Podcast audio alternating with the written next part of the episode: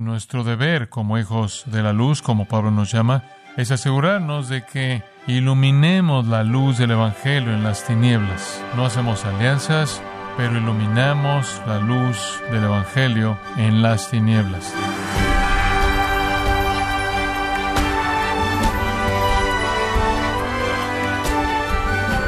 Nos da mucho gusto que nos acompañen, gracias a vosotros, con el pastor John MacArthur. A pesar del enorme beneficio que es el mensaje del Evangelio, los creyentes desde el principio de los tiempos bíblicos han sido perseguidos, rechazados y humillados por los incrédulos. Sin embargo, ¿cuál es la motivación que nos debe animar para compartir el Evangelio? El día de hoy, el pastor John MacArthur, en la voz del pastor Luis Contreras, contestará esta pregunta en el sermón titulado proclamadores valientes del Evangelio, en gracia a vosotros. Quiero llevarlos a un pasaje que ha sido un tesoro para mí durante muchos, muchos años. Ese pasaje, segundo de Corintios capítulo 4, segundo de Corintios capítulo 4. Las escrituras revelan que el mundo está formado por dos reinos. Está el reino de la luz y el reino de las tinieblas. Segundo de Corintios capítulo 6 dice que la luz y las tinieblas son incompatibles, tan incompatibles como la injusticia y la justicia, como Satanás y Cristo, como incrédulos y creyentes. Y entonces dijimos que la palabra de Dios nos llama a estar separados. No toquéis lo inmundo, no participéis en las obras infructuosas de las tinieblas. El reino de la luz nunca es ayudado o promovido por una alianza en una causa común con el reino de las tinieblas. Cristo no necesita a Satanás para lograr sus propósitos. Y romper esa realidad es lo que causa todo el compromiso que infecta y siempre ha infectado a la iglesia. Entonces hay dos reinos. Quiero reafirmarle eso. Filipenses 2.15 somos luminares que resplandecen en la oscuridad. Somos una luz en el mundo y no dejamos que esa luz se esconda, sino que brilla para disipar la oscuridad. Si examina el Evangelio de Juan, encontrará que uno de los temas de Juan en todo su Evangelio es el tema de la luz.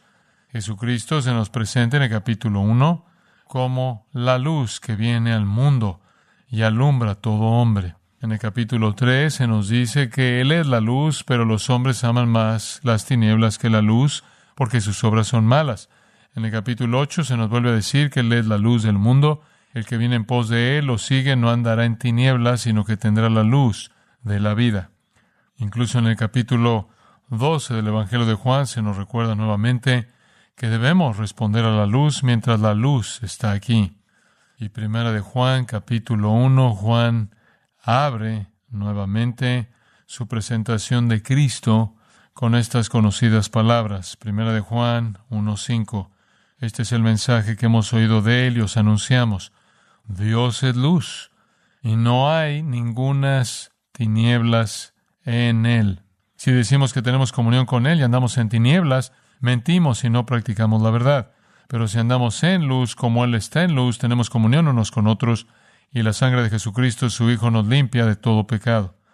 Si está usted entre aquellos que están siendo limpiados de todo pecado, vive en la luz, anda en la luz. Ahora nuestro llamado y nuestro deber como hijos de la luz, como Pablo nos llama, es asegurarnos de que iluminemos la luz del Evangelio en las tinieblas. Esa es nuestra responsabilidad. No hacemos alianzas, causa común con las tinieblas, pero iluminamos la luz del Evangelio en las tinieblas. Pablo nos ayuda un poco en eso cuando da su testimonio en el capítulo 26 de Hechos. Y si usted ve el versículo 12, ese es un buen lugar para comenzar. Entonces él dice, ocupado en esto, iba yo a Damasco con poderes y en comisión de los principales sacerdotes, cuando a mediodía, oh rey, yendo por el camino, vi una luz del cielo que sobrepasaba el resplandor del sol, la cual me rodeó a mí y a los que iban conmigo. Y habiendo caído todos nosotros en tierra, oí una voz que me hablaba y decía en lengua hebrea, Saulo, Saulo, ¿por qué me persigues?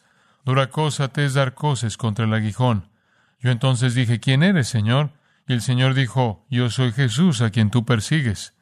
Pero levántate y ponte sobre tus pies, porque para esto he aparecido a ti, para ponerte por ministro y testigo de las cosas que has visto y de aquellas en que me apareceré a ti, librándote de tu pueblo, el pueblo judío y de los gentiles a quienes ahora te envío, y aquí está su llamado, para que abra sus ojos para que se conviertan de las tinieblas a la luz y de la potestad de Satanás a Dios, para que reciban por la fe que es en mí perdón de pecados y herencia entre los santificados. Eso es muy claro, ¿no? Permítame leerlo nuevamente.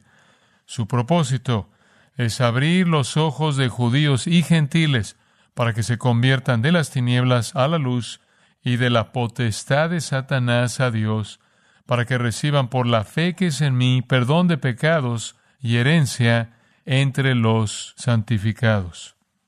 Somos luces en el mundo. Tenemos el mismo llamado que tuvo el apóstol Pablo, hacer brillar la luz del Evangelio en la oscuridad. Pablo aceptó este llamado y en Romanos capítulo 1 dice esto, capítulo 1 versículo 14, a griegos y a no griegos, a sabios y a no sabios soy deudor. Esto es una obligación.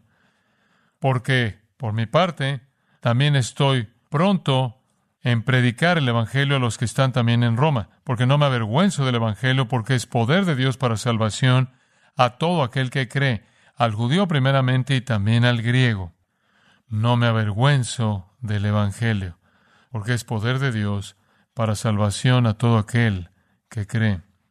Pablo no se avergonzó de hacer brillar con valentía la luz del Evangelio en las tinieblas. De hecho, en 1 Corintios 9, 16 dice, ay de mí si no predico el Evangelio.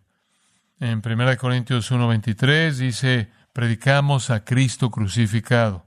En el capítulo 2 de ese mismo libro y el versículo 2, no predicamos nada más que a Cristo y a este crucificado.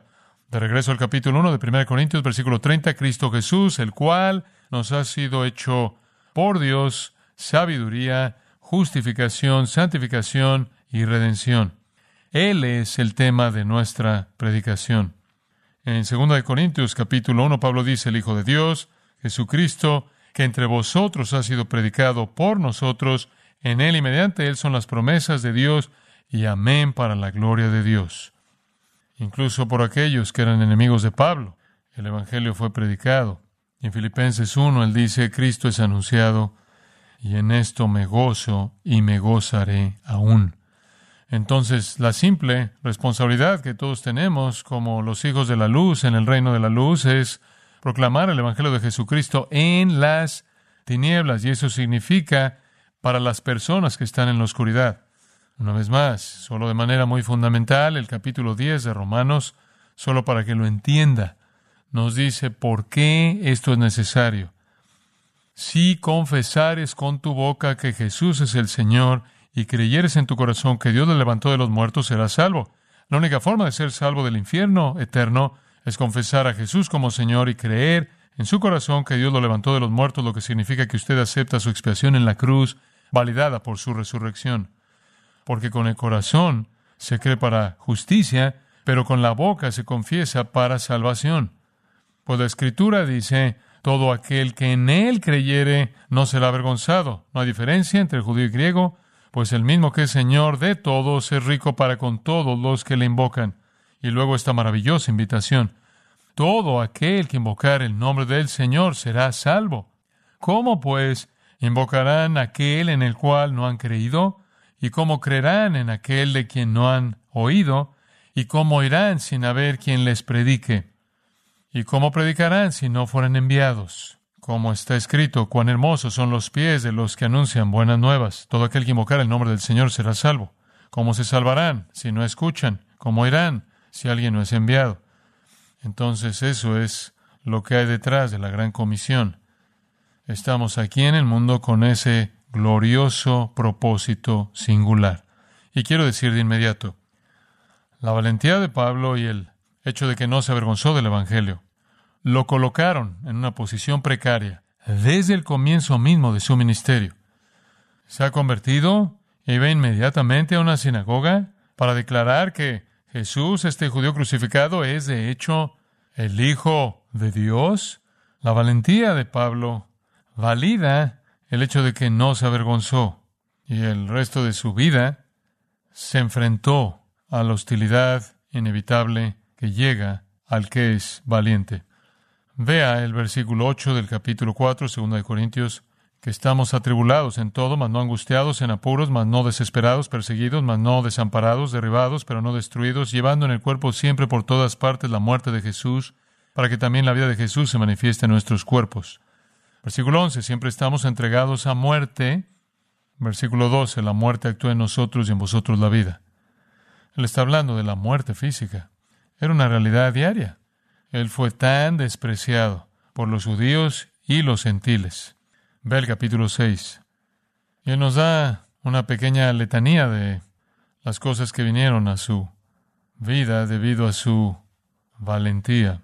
Versículo 4. Mucha paciencia, tribulaciones, necesidades, angustias, azotes, cárceles, tumultos, trabajos, desvelos, ayunos, en pureza, en ciencia, en longanimidad, en bondad, en el Espíritu Santo, en amor sincero, en palabra de verdad, en poder de Dios, con almas de justicia, a diestra y a siniestra, por honra y por deshonra, por mala fama y por buena fama, como engañadores, pero veraces, como desconocidos, pero bien conocidos, como moribundos, mas he aquí vivimos, como castigados, mas no muertos, como entristecidos, mas siempre gozosos, como pobres, mas enriqueciendo a muchos, como no teniendo nada, mas poseyéndolo todo esa es una forma desesperada de vivir, yendo y viniendo entre la persecución y la bendición.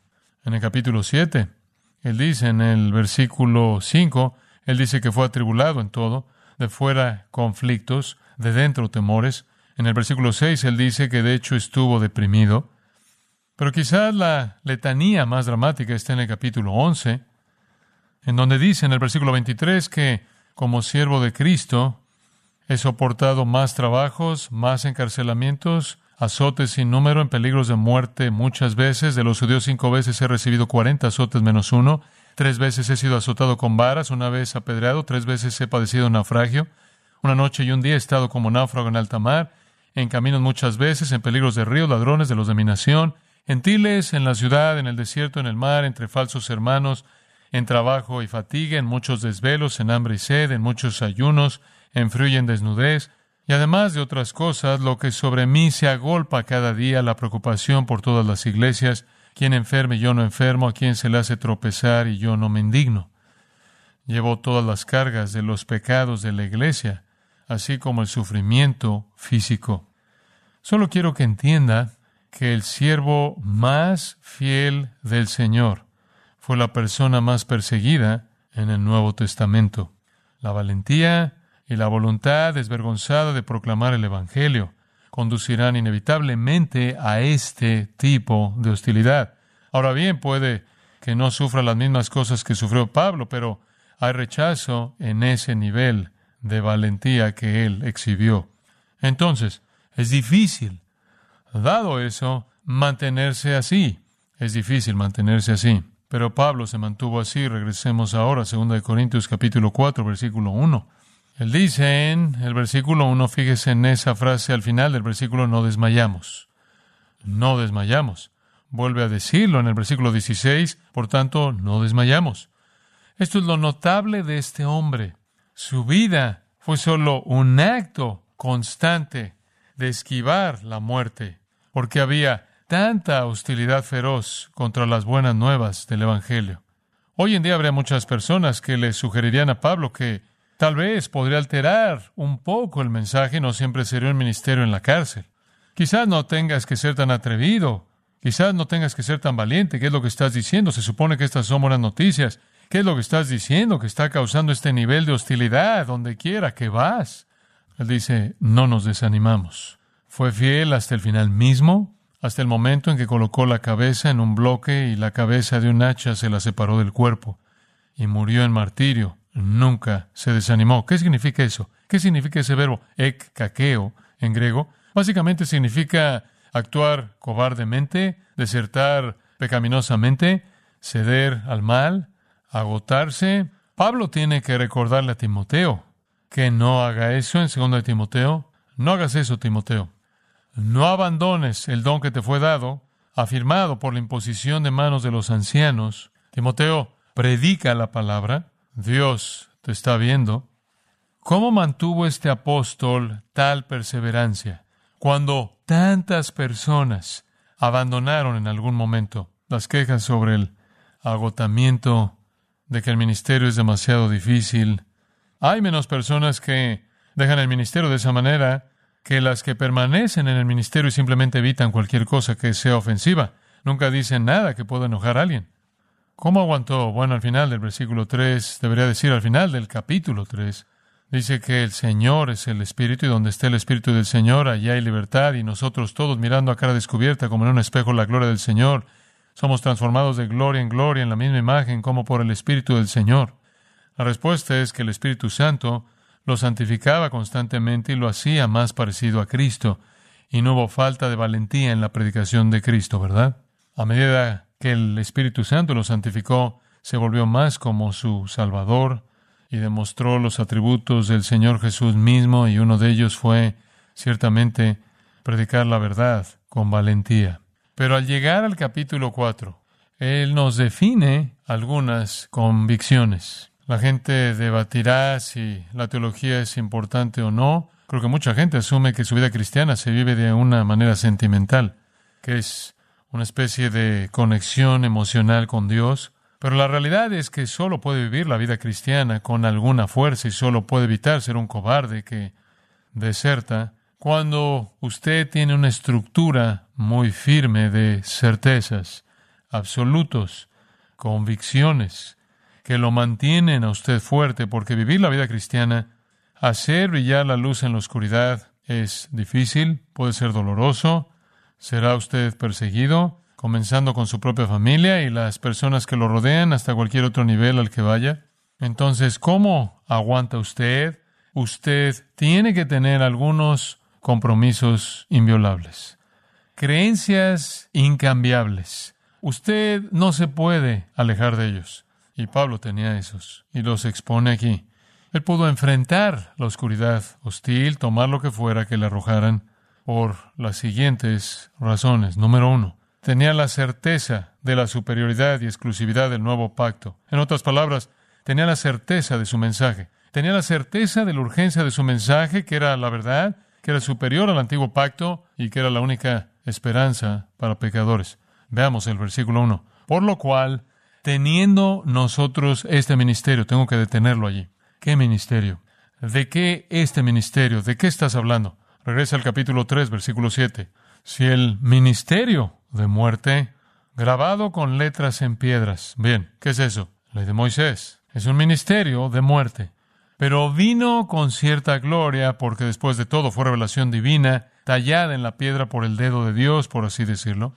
Si el ministerio de muerte, grabado con letras en piedras, fue con gloria, tanto que los hijos de Israel no pudieron fijar la vista en el rostro de Moisés a causa de la gloria de su rostro, la cual había de parecer.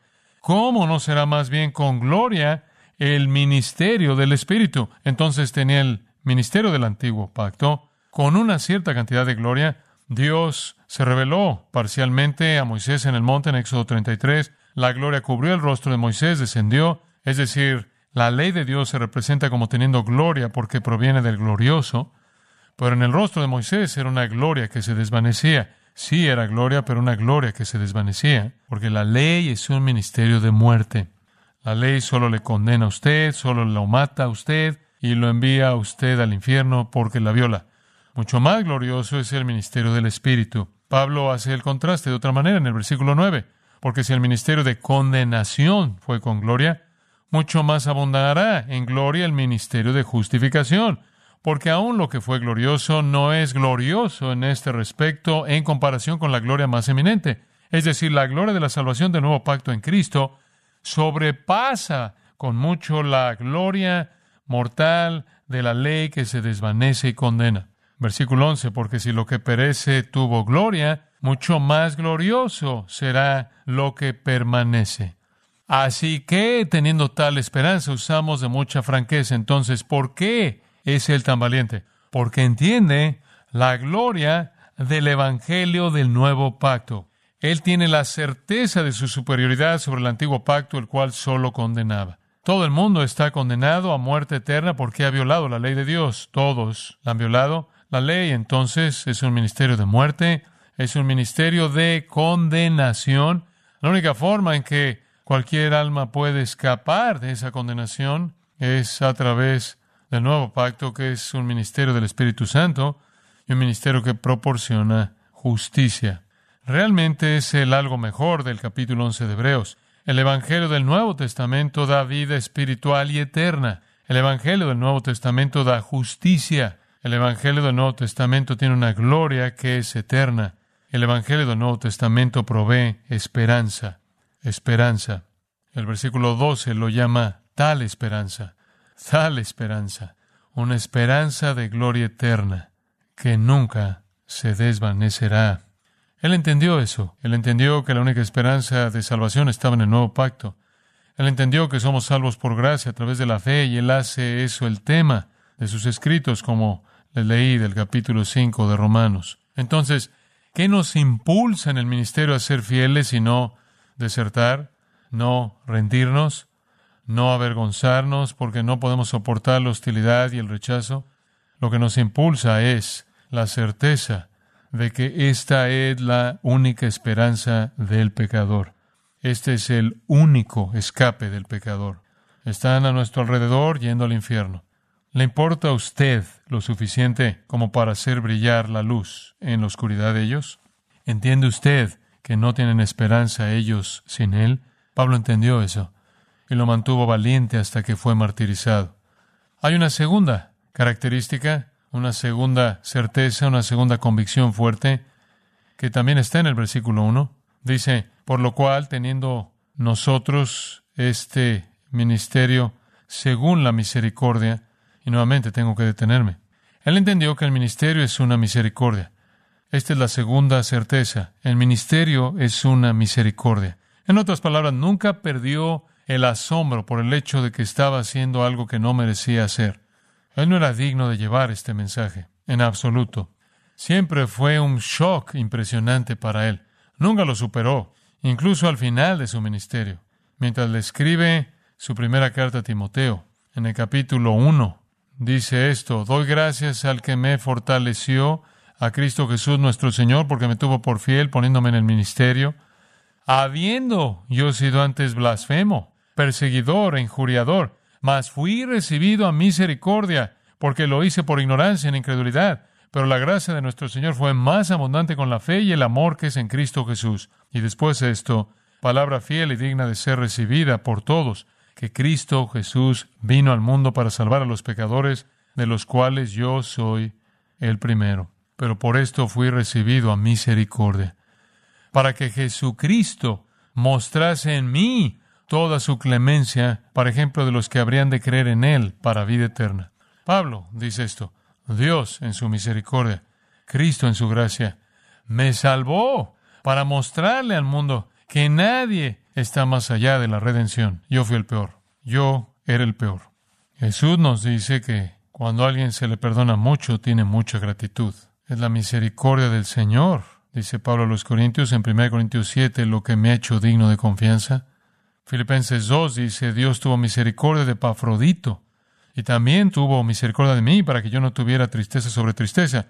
Dios sigue siendo misericordioso conmigo. No merecía que mi querido amigo Epafrodito, quien necesitaba, sobreviviera, pero Dios le permitió sobrevivir. Fue misericordioso con él porque sabía que lo necesitaba. Entonces Pablo está diciendo que Dios es misericordioso, incluso me permite ministrar, incluso me permite predicar este glorioso evangelio y Dios es misericordioso al rodearme de la gente que necesito. Ninguno de nosotros se lo merece. Nadie se merece tal privilegio. Nadie merece, como dice en el capítulo 5, versículo 20, ser embajador de Dios, representando al Rey Celestial y al reino de la luz. Tal ministerio siempre es una misericordia. Siempre una misericordia. Es por eso que en el capítulo 3 usted ve el versículo 5. No que seamos competentes por nosotros mismos para pensar algo como de nosotros mismos, sino que nuestra competencia proviene de Dios, el cual asimismo nos hizo ministros competentes de un nuevo pacto. No somos competentes, no nos merecemos esto y no somos capaces. Pero el Señor nos escogió y nos capacita por su Espíritu Santo. En cierto sentido, Pablo entendió que incluso su propia indignidad no era un obstáculo para lo que el Señor podía hacer a través de su vida fiel. No creo que lo haya superado nunca.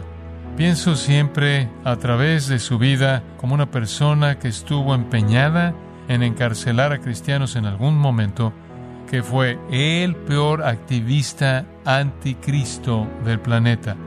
El Señor le dio el ministerio del Evangelio y el nuevo pacto. Y estaba tan consciente de lo miserable que era él. Qué vida de anticristo vivió, que siempre vio el ministerio como una misericordia y lo sostuvo por pura gratitud.